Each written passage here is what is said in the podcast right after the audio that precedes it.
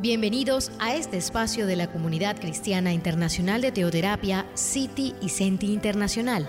Un espacio llamado Maná, un alimento espiritual diario para meditar y escuchar la palabra de Dios. Maná, el alimento espiritual diario que no puede faltar en su vida. Dirige Carlos Ríos.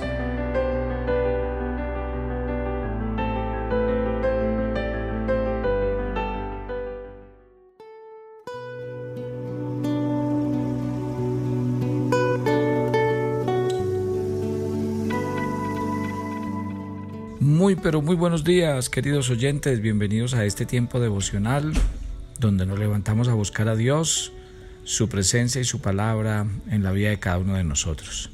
Bienvenidos a este espacio llamado Maná, fuente de bendición y salud espiritual para todos aquellos que se acercan. Comenzamos este nuevo día y esta nueva semana de la mano de Dios.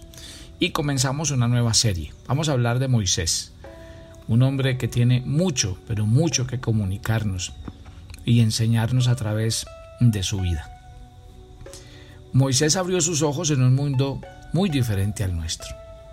Aunque sus padres no lo sabían, el nacimiento de este niño dio inicio a una serie de acontecimientos que cambiarían el curso de las naciones y moldearían el destino de millones de personas. Obviamente la historia giraría en torno a un hombre con el que Dios tiene un propósito. ¿Dónde aparece la historia de Moisés? En el libro de Éxodo. La palabra éxodo, éxodo significa salida, partida, y eso describe en verdad el tema principal del segundo libro del Antiguo Testamento. Este libro registra la salida de los israelitas de Egipto, donde habían vivido por más de 400 años. Habían llegado a ese país con una, como una pequeña familia y salieron como una nación numerosa. Cuando el faraón dejó ir finalmente al pueblo de Dios, ellos se despidieron de Egipto y comenzaron una larga jornada hacia su propia tierra, la tierra prometida, la tierra de Canaán. Muy bien, para hablar de Moisés tenemos que hacer un poco de historia. El personaje principal hacia el final del libro de Génesis es un hombre llamado José. Y cuando uno recuerda de José fue un hombre odiado, maltratado por sus envidiosos hermanos. Fue secuestrado cuando era un ingenuo adolescente y vendido como un esclavo a una caravana que pasaba rumbo a Egipto.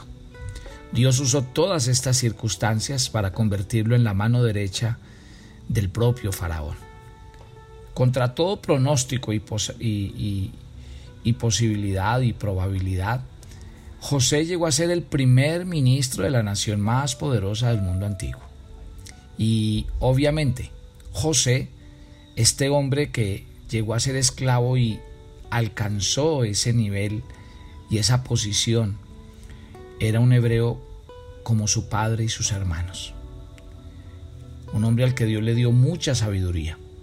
El faraón reconoció rápidamente esto y lo exaltó poniéndolo a cargo de la agricultura y de la economía de la nación.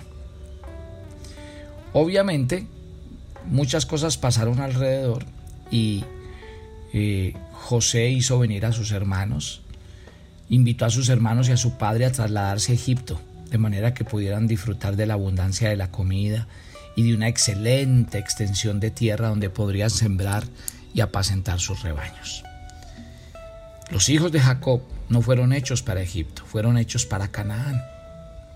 Y esa rica y renovada tierra de promesas aguardaba el regreso del pueblo de Israel. Cuando el faraón vio la llegada de la familia de Jacob, dice en Génesis 47 del 5 al 6, Faraón habló a José diciendo, tu padre y tus hermanos han venido a ti, y la tierra de Egipto está delante de ti. En lo mejor de la tierra has habitar a tu padre y a tus hermanos. Habiten en la tierra de Gosén. Y si juzgas que hay entre ellos hombres aptos, ponlos como mayordomos de mi ganado. Imagínense, esta familia había venido y de una vez pues recibían todas las bendiciones de Dios. Establecerse en Gosén, eh, dejarles que apacentaran sus animales, eh, obviamente pues era un gran privilegio y gracias a la bondad de Faraón, José pudo dar la bienvenida a su familia a esta tierra y les proporcionó un hermoso plan les dijo en Génesis 50, 21, ahora pues no tengáis miedo, yo os sustentaré a vosotros, a vuestros hijos, y así les confortó y les habló al corazón. Pero bueno, en la vida todo cambia y cuando los propósitos de Dios se tienen que cumplir, se tienen que cumplir. En aquel tiempo, ellos solamente eran una familia, un pequeño grupo de personas que habían descendido de la tierra de Egipto.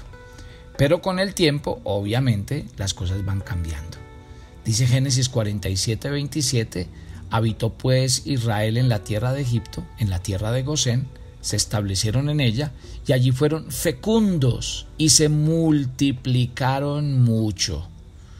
José tenía más o menos unos 40 años, vivió durante 71 años según la Biblia, y el último versículo del libro de Génesis dice así, dice, José murió a la edad de 110 años, lo embalsamaron y lo pusieron en un ataúd en Egipto. Génesis 50, 26. O sea que José murió como un hombre digno, pero esa muerte también marcó el comienzo del fin de la buena vida para los hebreos en Egipto. ¿Por qué? Porque mientras José permanecía en su ataúd, la vida comenzó a cambiar para aquellos judíos. Todo, absolutamente todo cambió. Al no estar ya José en el escenario para representar a su gente e interceder por ellos, todo cambió. Ya los hebreos pasaron a ser extranjeros. ¿Sí? Y bueno, ¿de dónde surgieron todos esos prejuicios? Pues obviamente los egipcios tenían un mal concepto eh, de, los, de los pastores. Yo me acuerdo que cuando José mandó a llamar a sus hermanos, lo primero que les advirtió por ahí en el capítulo 46 fue eso.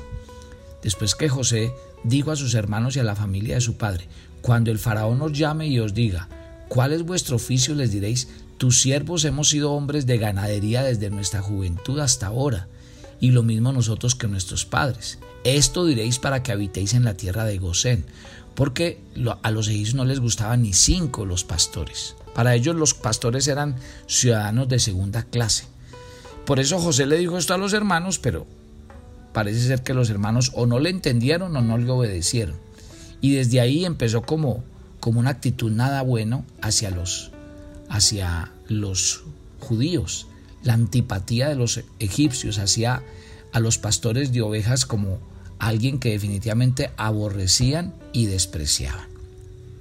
Eso empezó a pasar en aquel tiempo.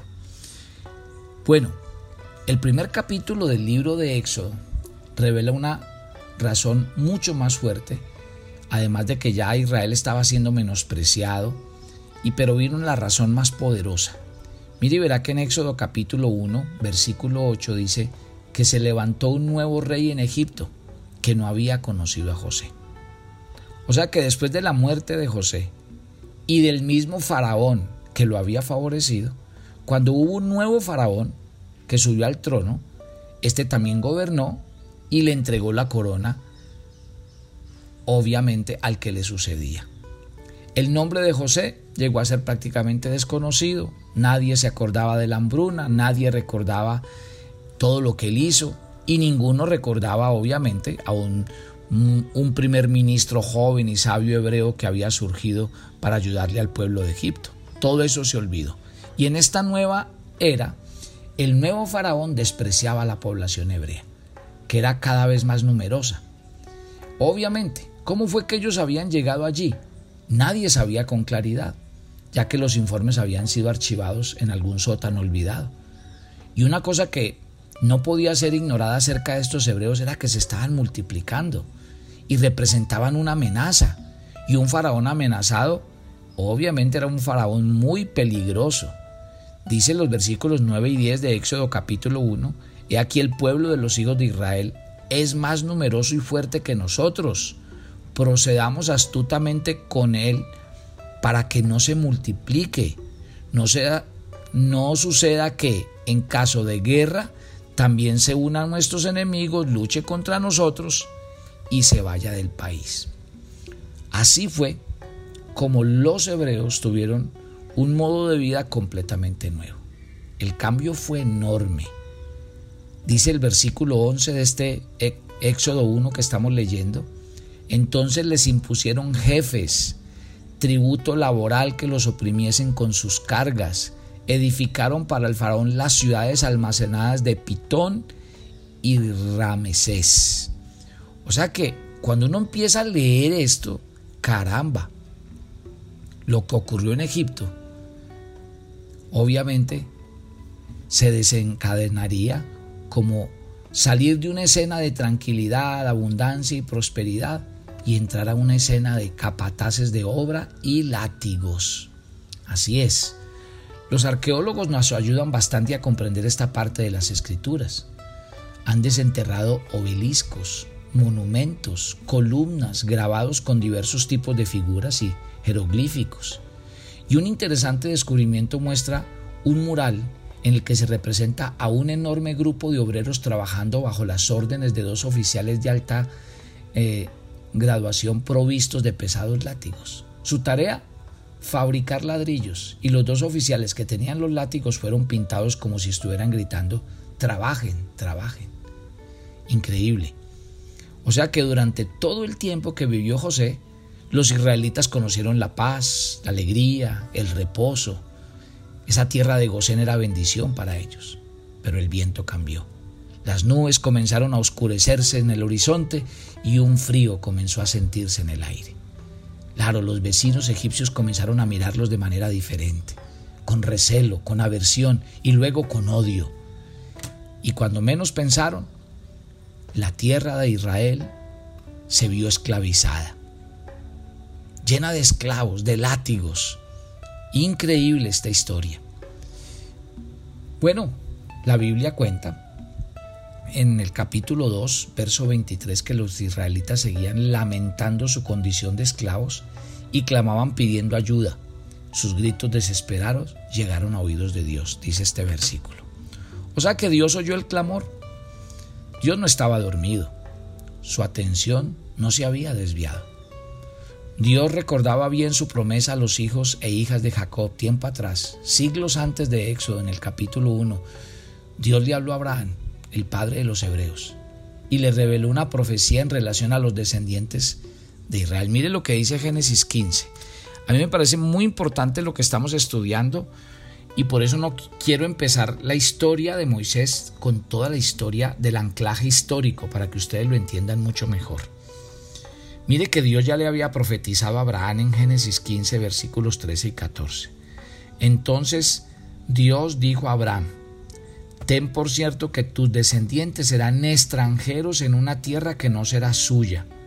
Los esclavizarán, los oprimirán, oprimirán 400 años, pero yo también juzgaré a la nación a la cual servirán y después de esto saldrán. Éxodo, esa es la palabra salir, saldrán, éxodo, con grandes riquezas. O sea que esto que está viviendo el pueblo de Israel ya estaba escrito. Dios le había dicho a Abraham, tu descendencia crecerá en número. Ellos entrarán a una tierra en la cual no nacieron ellos serán extraños en esa tierra extranjera y abusarán de ellos y los esclavizarán. Ellos no permanecerían allí para siempre, también les dijo el Señor, porque después el Señor los liberaría de ese yugo, serían liberados y llegarían a la tierra prometida. Verían un libertador. Si ve cómo la Biblia es demasiado clara, si ve que nada de lo que sucede en la vida del creyente y el Hijo de Dios es casualidad. Todo, absolutamente todo, tiene una razón, tiene un sustento en la palabra de Dios. Dice Éxodo capítulo 1 versos 12 y 13, cuanto más los oprimían, más se multiplicaban y se propagaban. De manera que los egipcios se alarmaron a causa de los hijos de Israel, entonces los egipcios los hicieron trabajar con dureza. Ya les dije, los egipcios miraban con temor a Israel. ¿Por qué? Porque era un pueblo fuerte, así lo llamó Faraón. Y la palabra aquí es que ellos sintieron temor, temor. Cuando los funcionarios egipcios notaron que la población hebrea aumentaba de mes en mes y de año en año, sintieron mucho miedo. ¿Sí? ¿Por qué? Porque obviamente ellos sentían eso como una amenaza. La Biblia nos cuenta todo lo que pasó alrededor de Israel en aquel tiempo. La violencia y la brutalidad. Todo en nombre del temor, porque los egipcios se sentían con mucho miedo. Los egipcios se revolcaban en esa clase de temor y el temor de perder su tierra los llevó a, cometer actos de injusticia muy crueles. Eso pasa normalmente. Los versículos 13 y 14 dice, entonces los egipcios los hicieron trabajar con dureza, amargaron sus vidas con el pesado trabajo de hacer barro y adobes, y aparte de todo trabajo en el campo y en todos los tipos de trabajo, les trataban con dureza. Tremendo, esta situación de Israel, imagínense ese cambio de un momento para otro, de estar en una tierra donde eran, vivían bien, la ganadería, la familia, todo, lo tenían todo. Y de un momento a otro llegar a esa afrenta y humillación de, de, que les marcaran estos trabajos angustiosos. La Biblia dice, y seguimos leyendo el capítulo 1, que cuando el faraón vio esas duras condiciones de las y, que a pesar de que los tenía esclavizados, seguían aumentando, entonces llegó un nivel de persecución más alto, el infanticidio, el, el asesinato. Mire lo que dice el versículo 15 de Éxodo capítulo 1. También el rey de Egipto habló a las parteras de las hebreas, una de las cuales llamaba Cifra y la otra Fua. Estas dos mujeres eran las que supervisaban el parto de todas las hebreas. Y el faraón les dijo, cuando asistan a las mujeres hebreas, versículo 16, y las vean dar a luz y vean eh, en la silla del parto que es niño, mátenlo. Y si es niña, déjenla vivir. Qué tremendo. Pero ¿qué pasó con estas mujeres? Antes, estas mujeres, dice la Biblia, que sintieron temor de Dios ante el mandato del rey. De acuerdo con las órdenes del faraón, las parteras hebreas observarían bien si el bebé era un niño e inmediatamente que lo sacaban le decían qué pena, el niño murió. Era un plan horrendo y criminal. Pero dice la Biblia el verso 17 al 21, mire qué belleza. Las parteras temían a Dios y no hicieron como el rey de Egipto les mandó, sino que dejaban con vida a los niños varones. Y el rey de Egipto las hizo llamar a las parteras y le dijo, ¿por qué habéis hecho esto de dejar con vida a los niños varones? Las parteras le dijeron al faraón, no, las mujeres hebreas no son como las egipcias, ellas son vigorosas, dan a luz antes de que lleguemos a ellas. Entonces Dios favoreció a las parteras y el pueblo se multiplicó y se fortaleció muchísimo. Y sucedió que las parteras tuvieron temor de Dios y Él también les dio a ellas sus propias familias. Estas sí que son heroínas, mujeres que temieron a Dios. Y cuando uno teme a Dios, no le teme a las órdenes de los hombres. Así de sencillo, mi querida familia. Cuando la Biblia habla de que estas mujeres eran vigorosas, literalmente es que eran rápidas. Y ellas le dijeron al faraón, oh rey, estas mujeres son muy rápidas. Y cuando nos enteramos de que van a dar a luz, vamos y ya el bebé nació y ya no está allí. El faraón no pudo, no, no pudo hacer absolutamente nada, nada. Gracias a Dios, que esas valerosas mujeres, como las Sagradas Escrituras dirán más tarde en Hebreos 11:23, mire, en Hebreos 11 que están los hombres de la fe y las mujeres de la fe, las mencionan. Mire, que no? En Hebreos 11:23 dice, no temieron al mandamiento del rey. O sea que el valor y la fuerza de su fe está escrita en la Biblia y de ella seguimos hablando el día de hoy. Yo diría que hay algo muy importante a rescatar y hasta aquí voy a narrar la historia de hoy porque vamos a seguir más adelante, obviamente detallando esto, pero quisiera llamar la atención de ustedes en algunos aspectos importantes. Uno, me llama mucho la atención cómo eh, el diablo siempre ha tenido como objetivo los niños, siempre.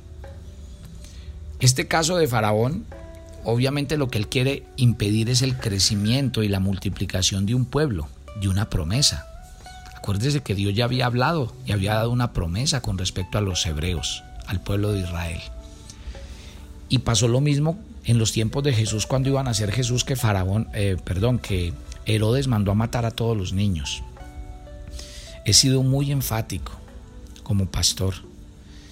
Cuidado padres, porque la vida de sus hijos está completamente en sus manos. Y lo que ustedes hagan o dejen de hacer con sus niños es vital. Aquí no hay de por medio una orden de muerte como la que pasó en los tiempos de Faraón y en los tiempos de Herodes. Pero quiero decirle que el objetivo del enemigo siempre seguirán siendo los niños. ¿Y por qué? Porque él sabe que si trabaja en un niño, toda la vida tendrá un seguidor para siempre. Si usted no enseña la palabra de Dios a sus hijos desde temprano, cuando sean adolescentes no querrán saber nada. El poco tiempo que Dios nos regala a nuestros hijos es para que impactemos sus vidas, les enseñemos la palabra de Dios, les enseñemos a orar, a vivir bajo los principios bíblicos. Si no, habremos entregado nuestros hijos al enemigo. En Europa pasó eso.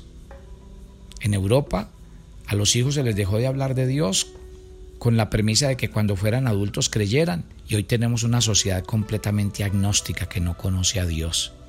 No podemos cometer ese mismo error. Cuidado que es en la etapa más definitiva donde realmente nos toca hacer la tarea.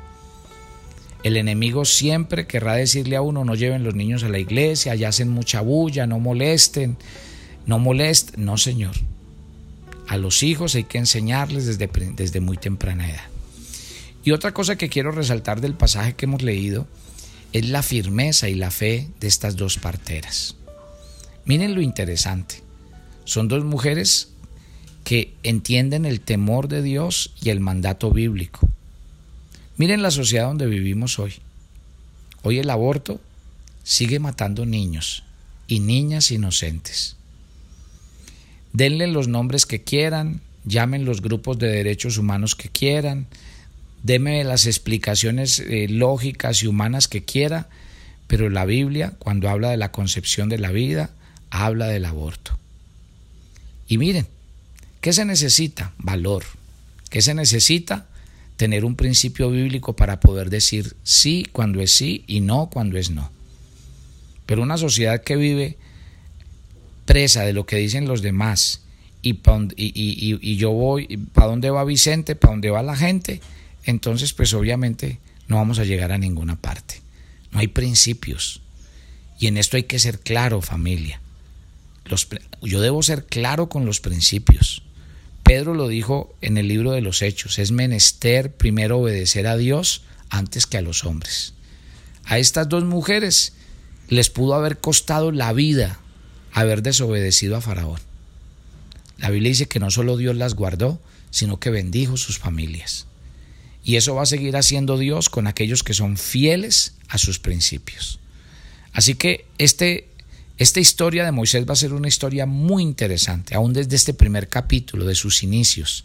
Solo que hoy les hablé un poquitico de historia para que ustedes contextualicen bien que prácticamente Éxodo es la segunda parte de Génesis. Entonces por eso teníamos que unir la historia de José, la familia de José, la llegada a Egipto la multiplicación en Egipto, por qué terminan siendo esclavos y ya desde el día de mañana vamos a hablar del nacimiento de Moisés y todo lo que esto conlleva. Padre, gracias por esta mañana, gracias por, por este estudio que comenzamos. Definitivamente nada pasa por casualidad. Israel vivía en muy buenas condiciones, pero se murió José y se murió el faraón y de un día para otro pasaron de vivir muy bien a ser esclavos todo obedeciendo a un plan y a un propósito. Ya Dios le había dicho a Abraham, tu pueblo será esclavizado. Pero también Dios le dio una promesa que los iba a sacar de allí. Créame que nada pasa debajo del sol sin que no estén los planes y propósitos de Dios. Y por eso cada día debemos ponernos en sus manos. Dios, al comenzar este nuevo día y esta nueva semana, nos colocamos en tu altar. Pedimos tu bendición, tu gracia, tu presencia y tu misericordia y gracias por cuidarnos, sustentarnos y librarnos de todo mal y de todo peligro. Nos encomendamos a ti y a tu palabra y pedimos tu bendición en Cristo Jesús. Amén y amén. Que tengan un buen día, que Dios les bendiga, que tengan una buena semana, que Dios los ayude y los cuide, les dé vida y les dé salud. Esta noche me reúno con los varones a las 7 de la noche y a las 8 tenemos nuestra vigilia de Hablando con Dios en vivo. Bendiciones para todos.